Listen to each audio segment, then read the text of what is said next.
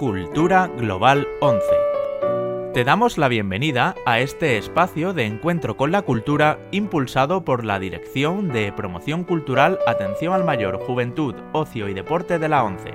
Esperamos que lo disfrutes.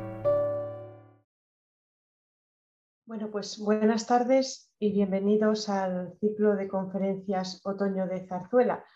Hasta, hasta ahora hemos podido disfrutar de El Barbero de Sevilla, de la mano de la profesora Andrea García Torres, y de La Verbena de la Paloma con María Encina Cortizo, una de las mayores expertas en teatro lírico nacional. Eh, las dos conferencias están disponibles en Club 11, en el apartado de Cultura Global 11, y os recomendamos encarecidamente que las escuchéis si no lo habéis hecho ya, porque verdaderamente merece mucho la pena. Hoy cerramos el ciclo con el juramento y el estreno de un artista, de Joaquín Gaztambide, para lo cual tenemos la suerte de contar eh, con una de las figuras más destacadas de la musicología española, Ramón Sobrino Sánchez. Eh, ya tuvimos la suerte de escucharle el año pasado eh, hablarnos sobre la ópera y Puritani y le agradecemos enormemente que vuelva a estar hoy con nosotros. Aprovecho también para recordar que esas conferencias sobre ópera también están guardadas todas en, Cultura Global 11, en Club 11. Eh, Ramón Sobrino es catedrático de musicología de la Universidad de Oviedo Además de la licenciatura en Geografía e Historia, en la especialidad de Musicología, también se licenció en Medicina y Cirugía por la Universidad de Oviedo y obtuvo la titulación académica como profesor por el Conservatorio de Música de Oviedo, profesor superior eh, por el Conservatorio Superior de Música de Madrid y doctor en Geografía, Historia y Musicología por la Universidad de Oviedo. Sus líneas de investigación son la recuperación patrimonial de música lírica y sinfónica española de los siglos XIX y XX y el análisis musical. Eh, tiene numerosas publicaciones sobre el estudio, la recuperación y la puesta en valor del patrimonio musical español, así como numerosas ediciones críticas de partituras líricas y sinfónicas en la colección Música Hispana del Instituto Complutense de Ciencias Musicales, donde ha publicado 25 volúmenes de ediciones críticas de música sinfónica española y 12 de música lírica, ocho de ellas en colaboración con María Encina Cortiza. Ha colaborado con el Diccionario de Música Española Hispanoamericana y con el Diccionario de la Zarzuela España Hispanoamérica, entre otros, y participa habitualmente en congresos y cursos eh, internacionales. También son numerosos los proyectos de investigación que ha desarrollado y las tesis doctorales dirigidas. Bueno, podría y quizás debería eh, extenderme más en, su presentación, pero bueno, prefiero cederle ya la palabra para que le podamos escuchar, que es lo que estamos deseando. Y bueno, agradecerte de nuevo, Ramón, que estés hoy, hoy con nosotros. Muy buenas tardes, es un placer poder estar aquí de nuevo y poder colaborar en esta ocasión con este nuevo ciclo de conferencias Otoño de Zarzuela tras el ciclo del año pasado dedicado a la ópera. Mi agradecimiento a la ONCE y a Marta Malgor por su amabilidad al invitarme a participar aquí. Precisamente dentro de muy pocos días, el 7 de febrero de 2022, se cumplirán los 200 años del nacimiento en Tudela, Navarra, del compositor, director de orquesta, empresario, contrabajista y pianista Joaquín Romualdo Gaztambide Garballo, que fallecerá en Madrid el 18 de marzo de 1870. Gaztambide es uno de los más importantes autores de la zarzuela romántica restaurada del siglo XIX, junto con Francisco Asenjo Barbieri y con Emilio Arrieta. Junto a Barbieri y al cantante y empresario Salas, fue el responsable de la construcción del actual Teatro de la Zarzuela, inaugurado en 1856, del que también fue empresario. Fue asimismo director de las orquestas del Teatro Circo de Madrid y después de la Orquesta del Teatro de la Zarzuela. Dirigió la Sociedad de Conciertos de Madrid, la orquesta más importante que hubo en España, en el verano de 1868. A continuación realizó un viaje a Cuba y a México con una compañía de zarzuela entre 1868 y 1870, durante el cual se puso enfermo apenas pudo regresar a España y a los pocos días falleció en Madrid, como les digo, el 18 de marzo de 1870. Compuso nada menos que 47 zarzuelas, entre ellas algunas que tuvieron muchísimo éxito, como las zarzuelas en tres actos, El Valle de Andorra, Catalina, Los Magiares, El Juramento o Las Hijas de Eva, y las zarzuelas en un acto La Mensajera, El estreno de un artista, Una vieja y En las astas del toro.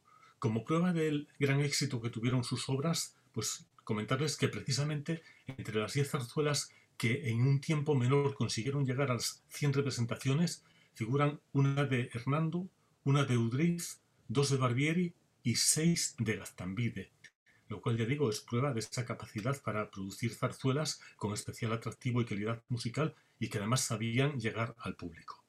En sus obras Gaztambide presenta un estilo que aunque utiliza procedimientos europeos resulta audaz y de gran coherencia dramática.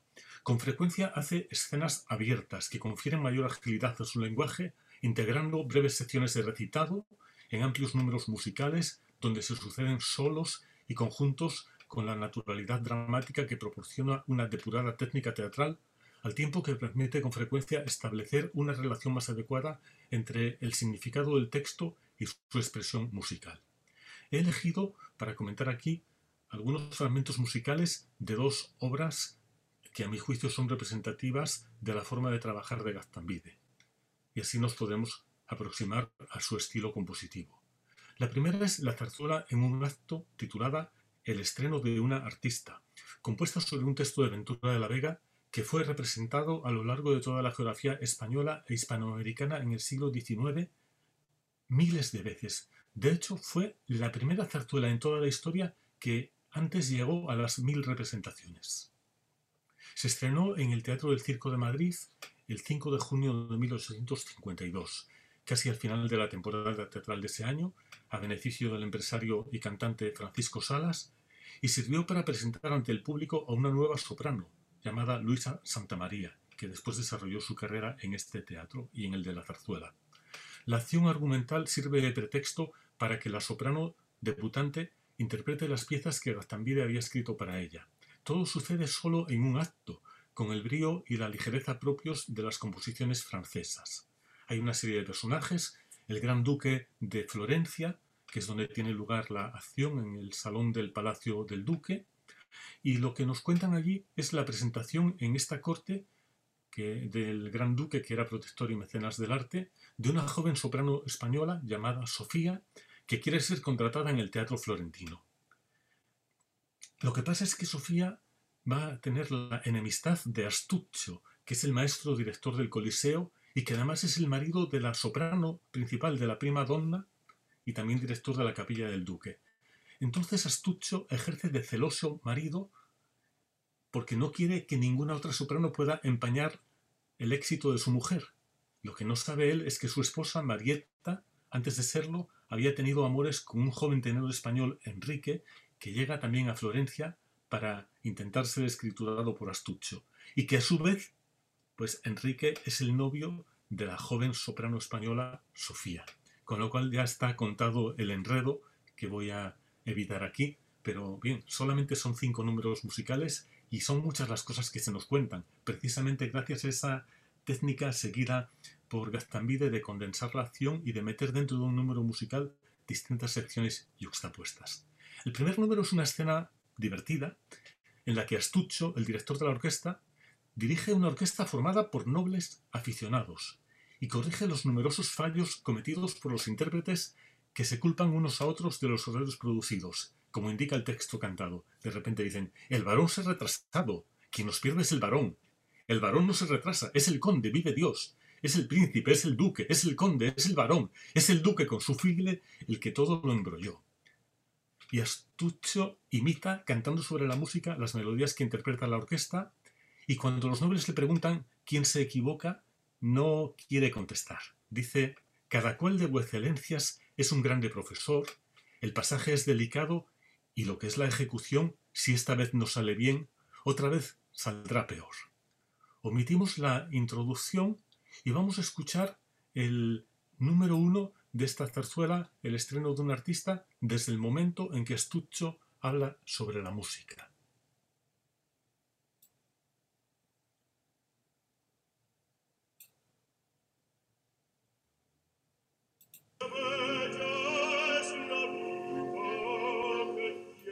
Perdón, perdón, perdón, perdón. Ahora.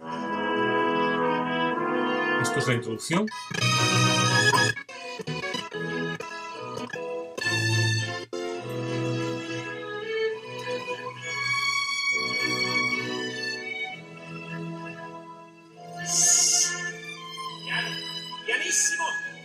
Pero más aún no es bastante.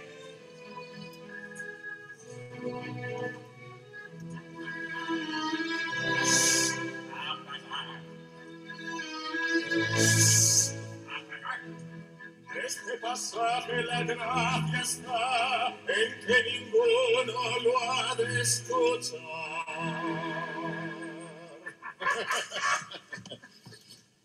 A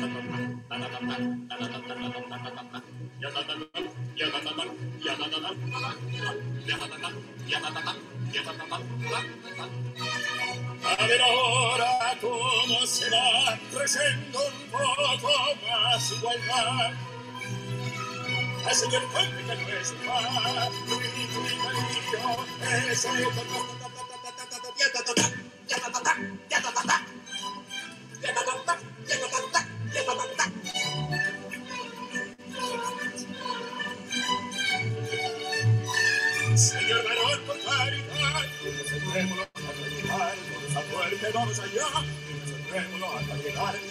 fuerte, vamos allá. Se fue ese golpe, ha de sonar, como revienta la tempestad, como revienta la tempestad. Fuerte, fortísimo,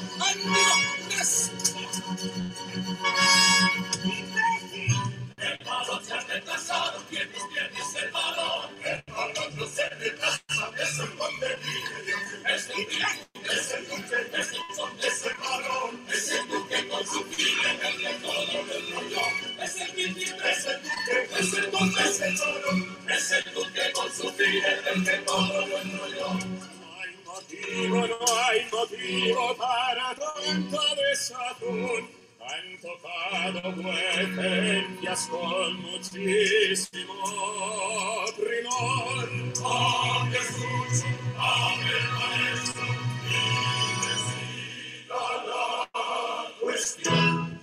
Cada cual de vuecencias es un grande profesor. El pasaje es delicado y lo que es la ejecución. Si esta vez no sale bien, otra vez saldrá peor. Y ahora viene la explicación real que nos brinda al público, no lógicamente a los nobles miembros de la orquesta, sino a nosotros. Y entonces Astucho nos dice la razón verdadera de la presencia de los nobles en la orquesta. Dice, por adular al príncipe que gusta de la música, la solfa esos imbéciles se ponen a aprender. Si en vez de filarmónico le diera por botánico, en forma de cuadrúpedos se irían a pacer. Vamos a escucharlo.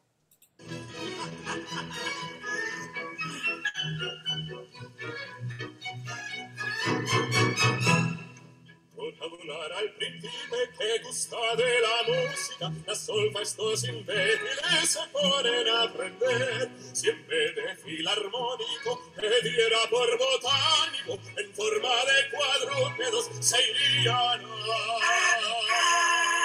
hacer. Bien, y sigue el número, que no podemos escuchar. Perdona, perdona Ramón que te interrumpa, es que eh, lo- creo que se está oyendo un poco mal, puede ser que no se esté compartiendo bien el sonido. Pues no lo sé, vamos a intentarlo de nuevo. Yo Mm, tengo aquí Vale, compartir.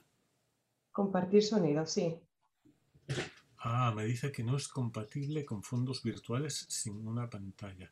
Entonces voy a compartir audio de la computadora, como habíamos dicho antes, y vamos a ver si ahora funciona mejor. Si no, lo que hago es compartir el escritorio, que no pasa tampoco nada. Voy a intentar poner entonces el mismo pasaje de hace un momento, donde dice la razón está de que como quieren adular al príncipe y el príncipe pues es filarmónico, ellos van a tocar música, a ver si esta vez tenemos la suerte de que se oiga mejor, lo lamento. Si no, lo que hago es compartir la pantalla de la otra forma.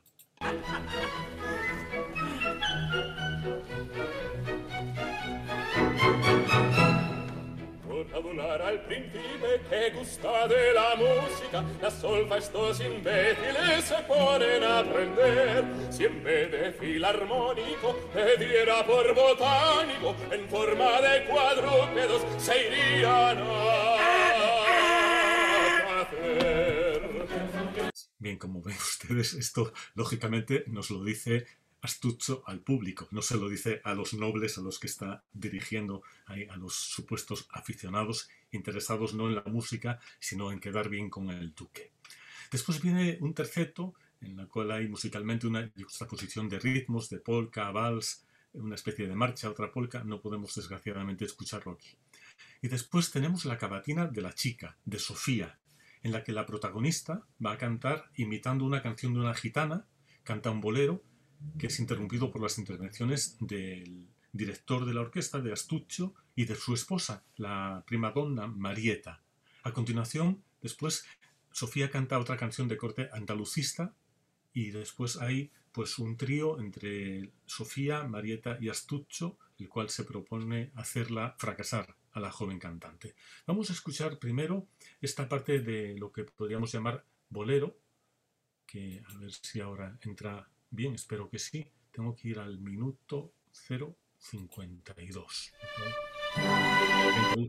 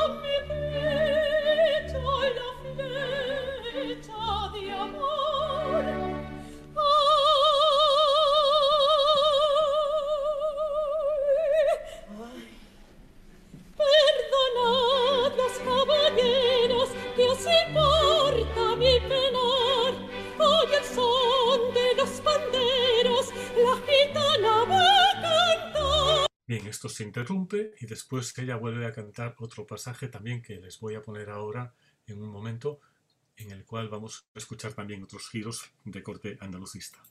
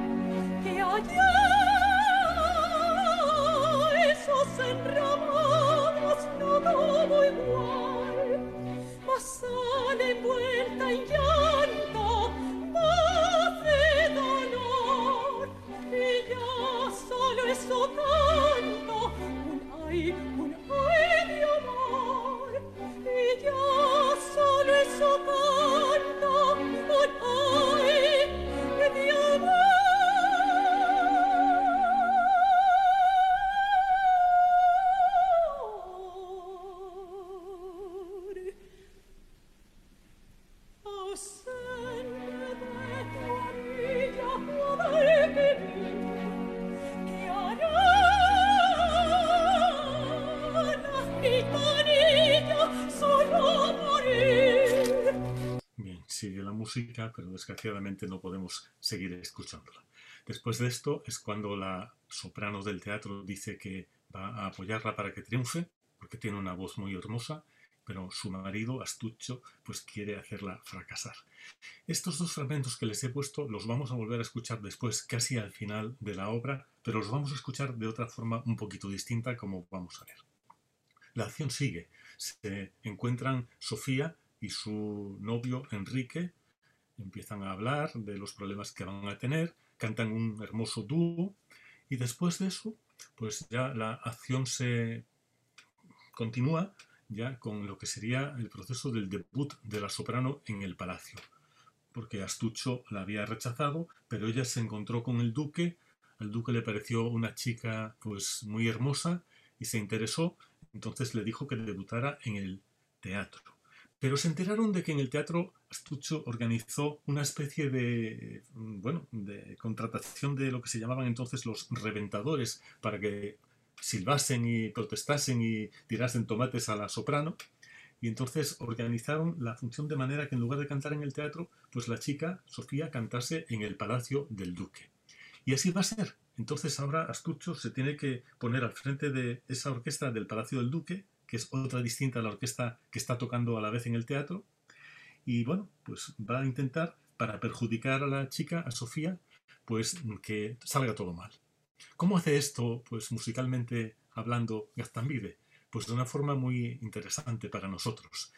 Aparece el duque, se oye una marcha solemne, que es lo que sería la caracterización musical del duque, y entonces Sofía va a cantar la canción de la gitanilla que ya habíamos escuchado antes. Pero Astucho lo que hace es decir a la orquesta que le sigan, de tal manera que va a cambiar el tiempo de la orquesta, va a tocar más rápido, entonces la chica va a cantar a la velocidad que corresponde. Y de repente dice, maestro, que esto no va bien, pues arréglese usted. Y después más tarde hace lo mismo al revés, más lento.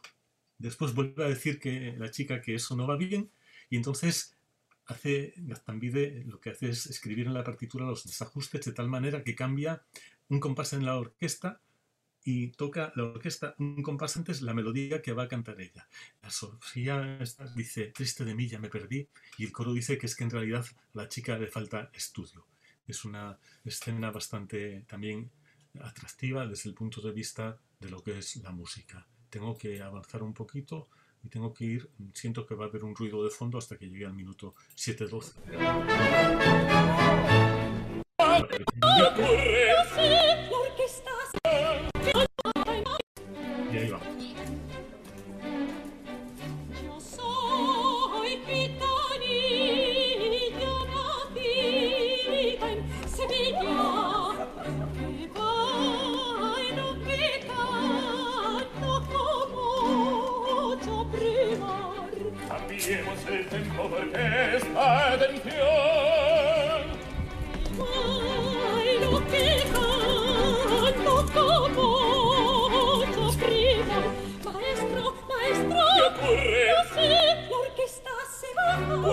bájese usted Como ven ahí, se ha oído la orquesta tocar mucho más rápido, a la chica decir, maestro, ¿qué es esto? ¿Qué pasa? La orquesta se baja, pues bájese usted. Y ahora oímos lo mismo al revés.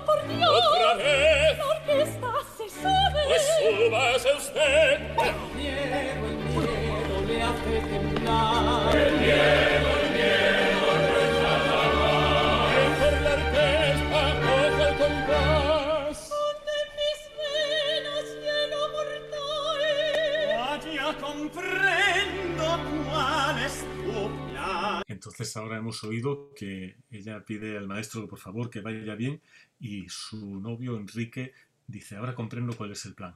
Astucho dice a la orquesta que le sigan y entonces ahora vamos a oír la melodía en la orquesta un compás antes de cuando lo canta la soprano.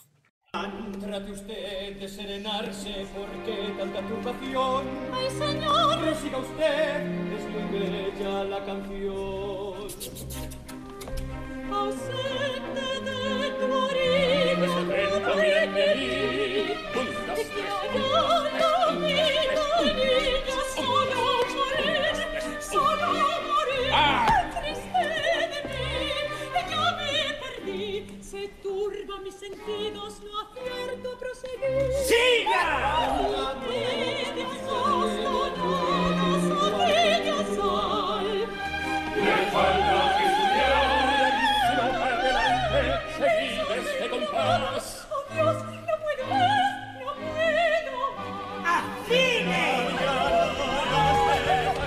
lógicamente, pues todo acabará bien porque Enrique quita la batuta a Astucho, se pone a dirigir la orquesta, le pide permiso al duque para repetir y entonces sale todo bien, la soprano consigue el éxito y a la vez nos encontramos con que la otra cantante, Marietta, que es la que está cantando en ese momento en el teatro, llega pues toda despeinada, con el traje lleno de marcas de tomates y demás, porque su marido astucho se había olvidado de decir a los reventadores que no hicieran fracasar a la soprano pensando que iba a ser esta otra, y al final la que fracasa es Marieta, o la que llega al menos a escena así. La obra, como les digo, pues tuvo miles y miles de interpretaciones en toda España e Hispanoamérica y se utilizó habitualmente además para cuando debutaba una soprano nueva en un teatro de zarzuela hacer la presentación de esa soprano con esta obra. La segunda obra seleccionada es una zarzuela grande, en tres actos, que dura mucho tiempo más. La zarzuela en un acto dura normalmente una hora. La zarzuela en tres actos viene a durar casi tres horas y con algunos descansos, pues normalmente un poquito más de las tres horas. Aquí en este caso el título es El juramento, está construida sobre un libreto de Luis Olona y se estrena en el Teatro de la Zarzuela el 20 de diciembre de 1858. La obra tiene muchos personajes pues, con características vocales concretas. Hacen falta dos sopranos con voces opuestas entre sí. Una será María, la protagonista, otra la baronesa, que es otro tipo de voz de soprano diferente, de coloratura. Luego está un barítono, el marqués de San Esteban, otro barítono, don Carlos. Luego hay un conde mayor, un bajo, el cabo Peralta, que es un barítono, Sebastián, que es un criado, un tenor cómico, y además oficiales, soldados, aldeanos, etc. Es una obra pues compleja, que tampoco vamos a poder escuchar completa, pero sí algunos fragmentos.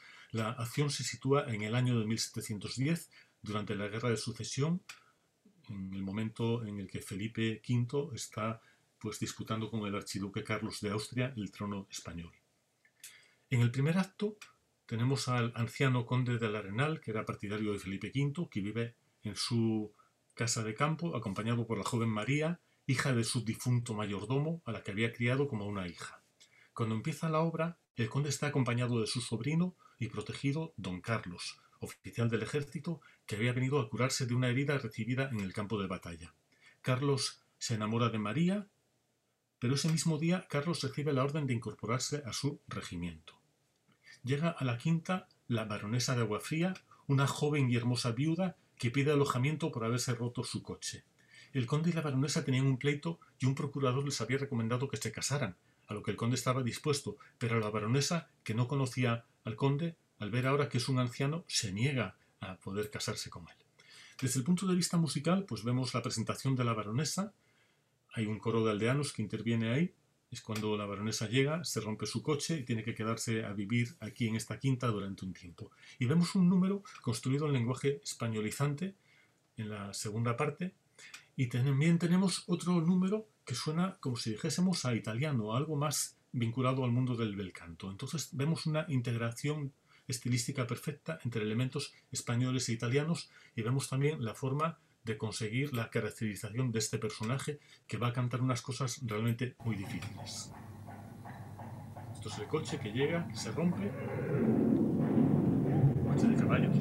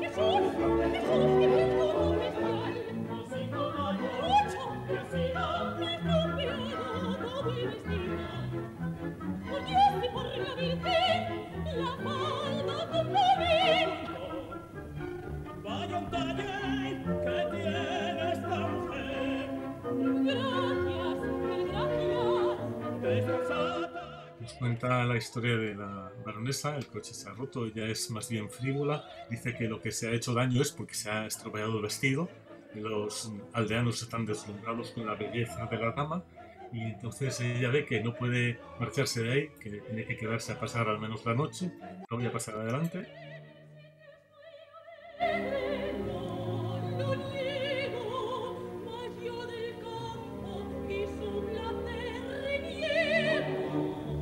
dice que ella reniega del campo y de su placer, dice que todo eso, el arrullo del arroyo y el canto del pajarito es todo muy bonito para el cuadro de un pintor, dirá.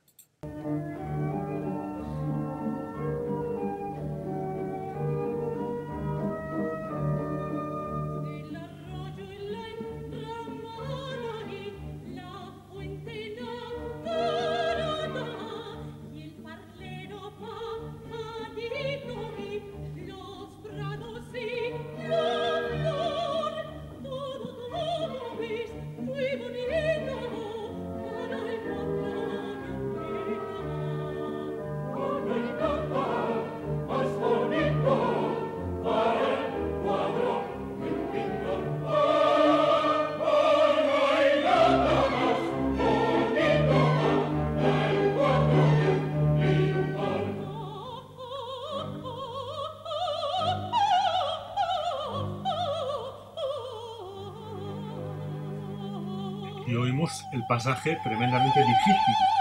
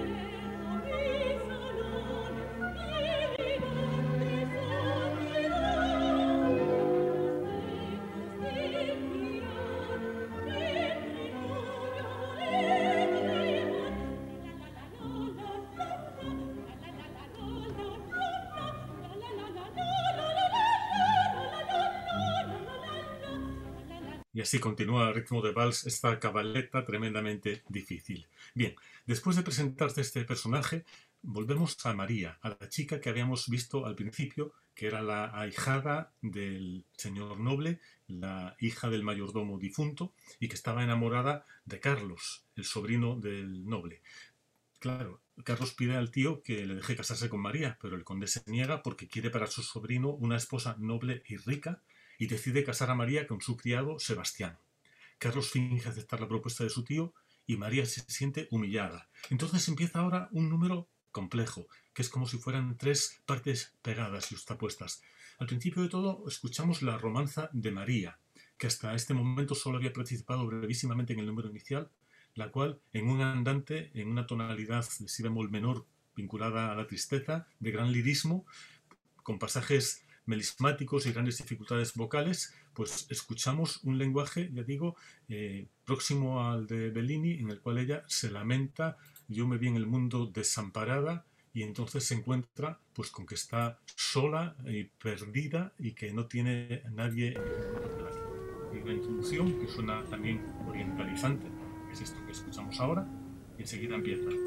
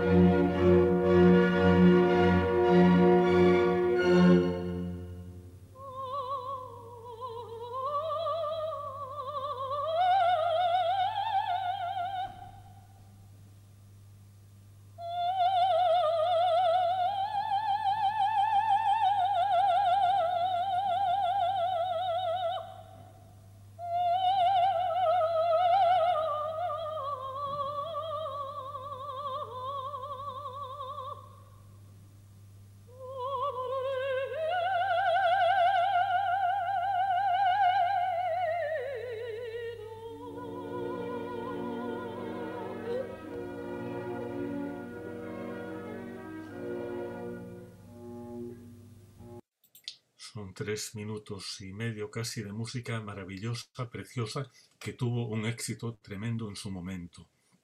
Y María se queda aquí llorando, triste, desamparada, como dice el texto de su romanza, y entonces de repente aparece en escena el marqués de San Esteban, que además es capitán del ejército, con su asistente, el cabo Peralta, y piden descansar unas horas antes de seguir al cuartel del duque de Vendôme. Entonces, musicalmente, tenemos una introducción orquestal y después la entrada en escena del marqués con la romanza correspondiente al número 3 bis, Cuál brilla el sol en la verde pradera, que tuvo una popularidad enorme. Se seguía cantando con frecuencia por los aficionados bastantes años después. Tengo que ponerla, pero tengo que saltar un poquito, porque si no, toda esta parte del inicio se nos va el tiempo. Voy a buscar el minuto 1.24, se lo va a ir un poco raro.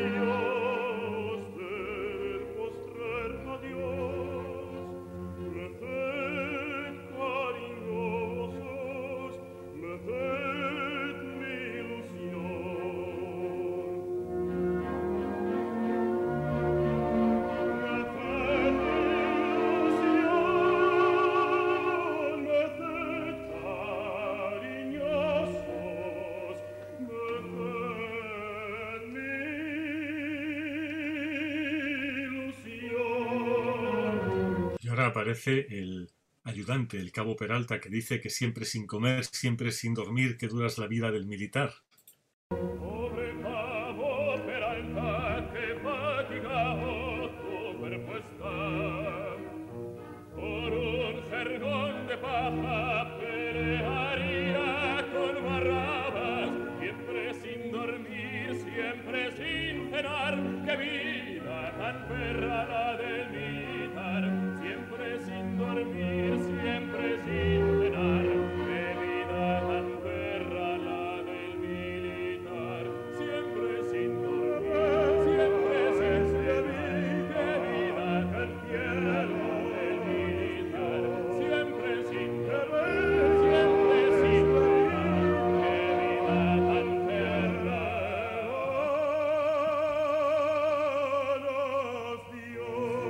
Se unen ahí los dos temas. Ahora enseguida pues aparecerá María, que ofrecerá al recién llegado y a su ayudante pues la quinta para que puedan quedarse allí a descansar. Entonces el marqués y también capitán se encuentra con su amigo Carlos, que le cuenta su sufrimiento al estar enamorado de María y no poder casarse con ella, y el marqués se ofrece a ayudarle, aunque no le dice cómo. Le obliga a que se marche de la quinta, habla con María, a la que también ofrece ayuda, y el marqués pide al conde para sí mismo la mano de María, cuando ya llegaba a la quinta el notario para casar a María con el criado. María se siente traicionada por el marqués, cae sin sentido en brazos de las aldeanas que habían acudido a la boda. Pasamos al acto segundo, que tiene lugar un mes después de la boda de María y el marqués. Los esposos hacen vida de solteros, cada uno vive en una parte de la casa sin verse más que esporádicamente y en público. Y entonces no se entiende a qué se debe esto. Hay un coro cantado por los criados con Sebastián, y todos dicen ahí que qué es lo que pasa. Y canta Sebastián, porque un buen marido pues planea todo lo bueno y dicen todos por su mujer. Y contestan entonces, pues como si es así, sucede que al marqués no le importa un rábano de su mujer. Y esa noticia que tú nos das a tiempo corre por el lugar. Escucharemos ahora este coro tan precioso de la murmuración que tuvo un éxito tremendo.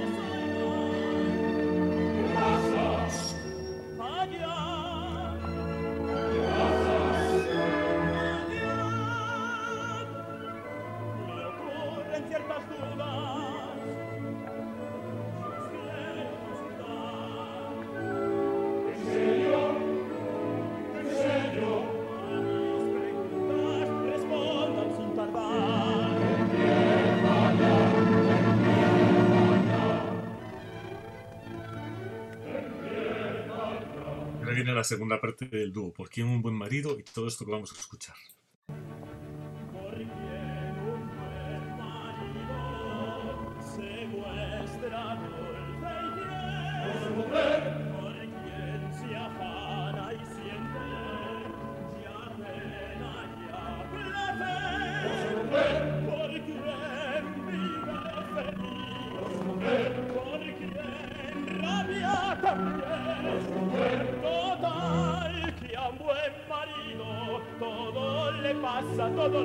por su mujer. Pues como si es así, que al marqués no se importa un rábano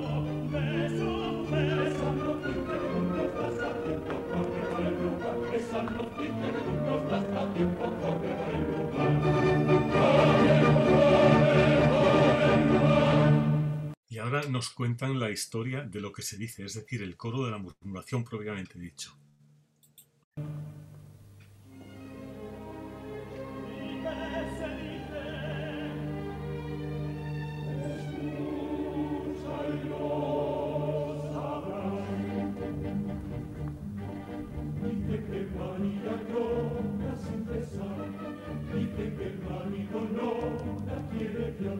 Yeah.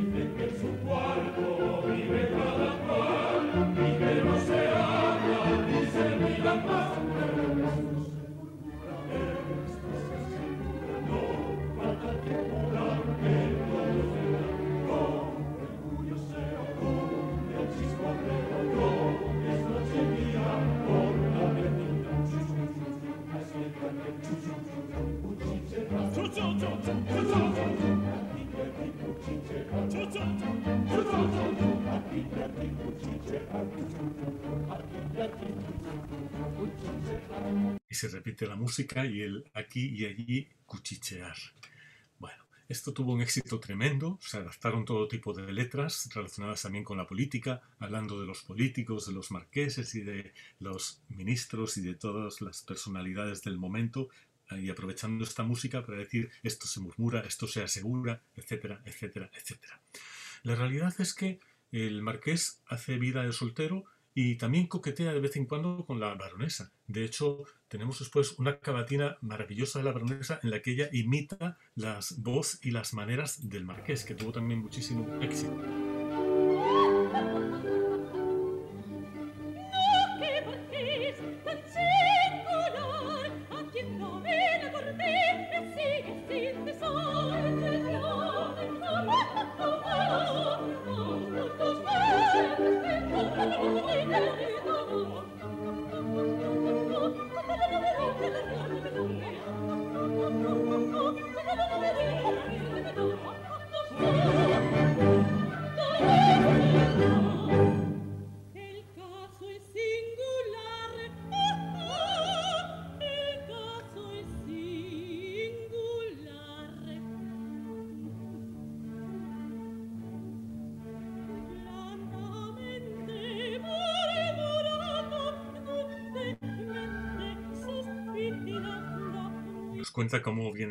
Suspirar por ella el marqués y cómo le propone cosas. Le dice, baronesa, que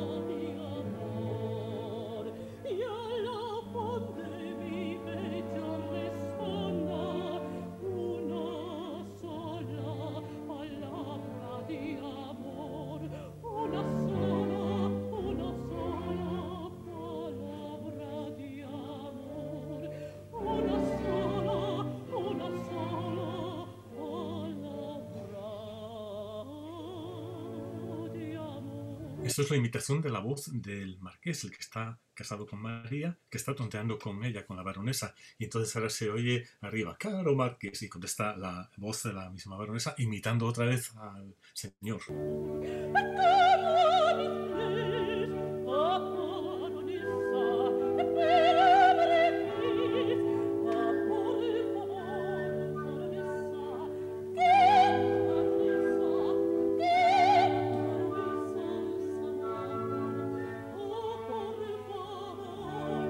Una especie de dúo cantado por un solo personaje. Sirve para frivolizar un poco también de nuevo con el papel de la baronesa y con el marqués que está tonteando. Entonces llega Carlos que se entera de lo que ha pasado, se entera de que su mejor amigo se ha casado con su novia y entonces quiere matar al marqués. Pero el marqués le aclara lo que ha pasado de verdad. El marqués había tenido un desafío tres meses antes en el que había matado a su adversario.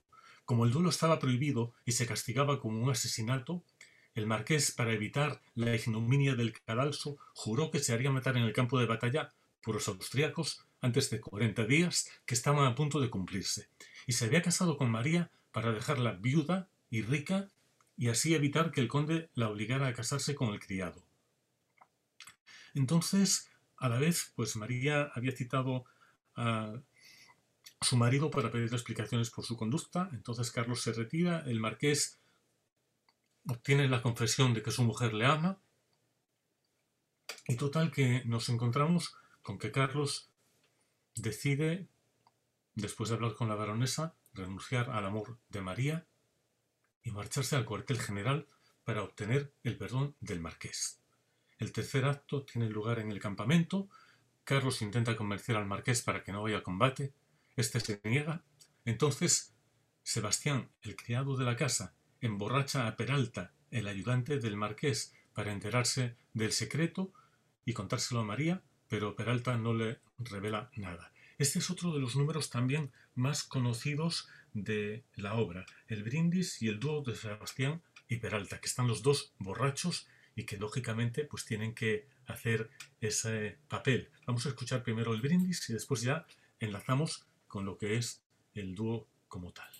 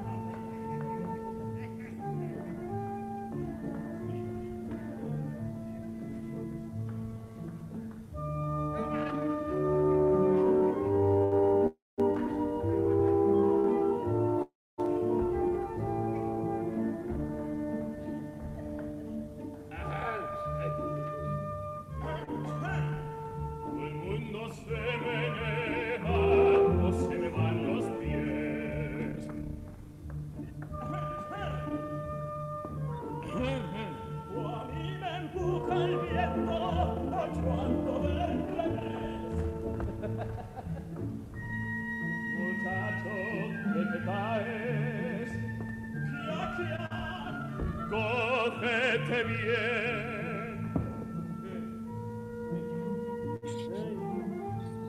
Se encuentra tan borracho que no se puede tener. Firme ese cuerpo, hay que enfrente. El patachín, patachín, patachín.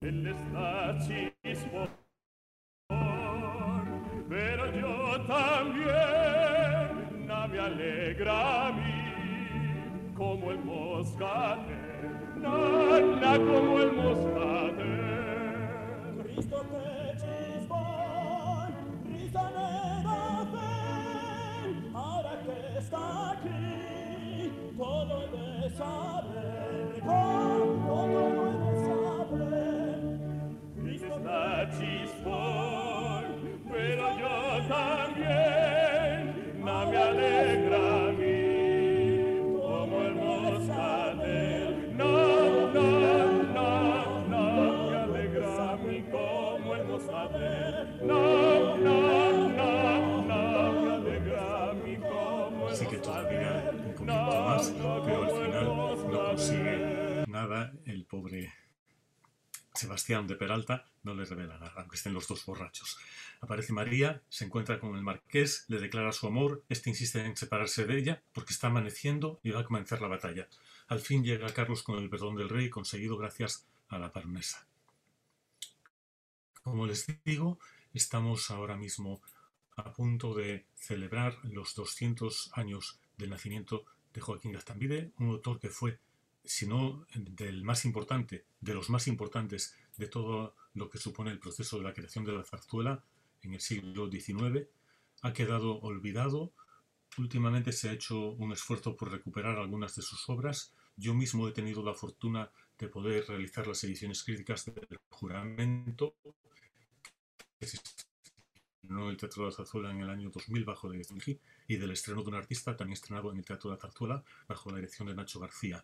Entonces estas obras que se han repuesto, que se han puesto también en otros teatros, pues pueden ser testimonios de lo que suponía este género, de este autor y de todo un modelo de producción que ahora ha quedado en un cierto olvido, pero que nosotros tenemos pues la obligación, la necesidad de recuperar, porque es parte de nuestro patrimonio y porque son obras que tienen una calidad intrínseca indudable, que están ahí y que merecen seguir estando. Esto es lo que quería transmitirles y de nuevo pues expresar mi agradecimiento a Marta, a la Fundación 11 y a todos ustedes por tener la amabilidad de seguir esta charla. Muchas gracias. Pues mu- muchísimas gracias, Ramón, eh, bueno, eh, por esta, vamos, preciosa presentación eh, y, bueno, por poner en valor precisamente la importancia que tiene. Y, yo creo que, bueno, la zarzuela para mí es, eh, ha sido siempre un poco desconocida, pero estoy seguro de que no soy la única y que gracias a, a esta charla y a las anteriores pues la hemos podido descubrir, entender y, aprender a disfrutar también, claro. Así que muchísimas gracias. Y, nada, recordarles a todos que, que, va a quedar grabada por si la quieren volver a escuchar eh, y que siempre quedan cosas que se pueden volver a escuchar. Y, y nada, y darles las gracias por estar esta tarde con nosotros.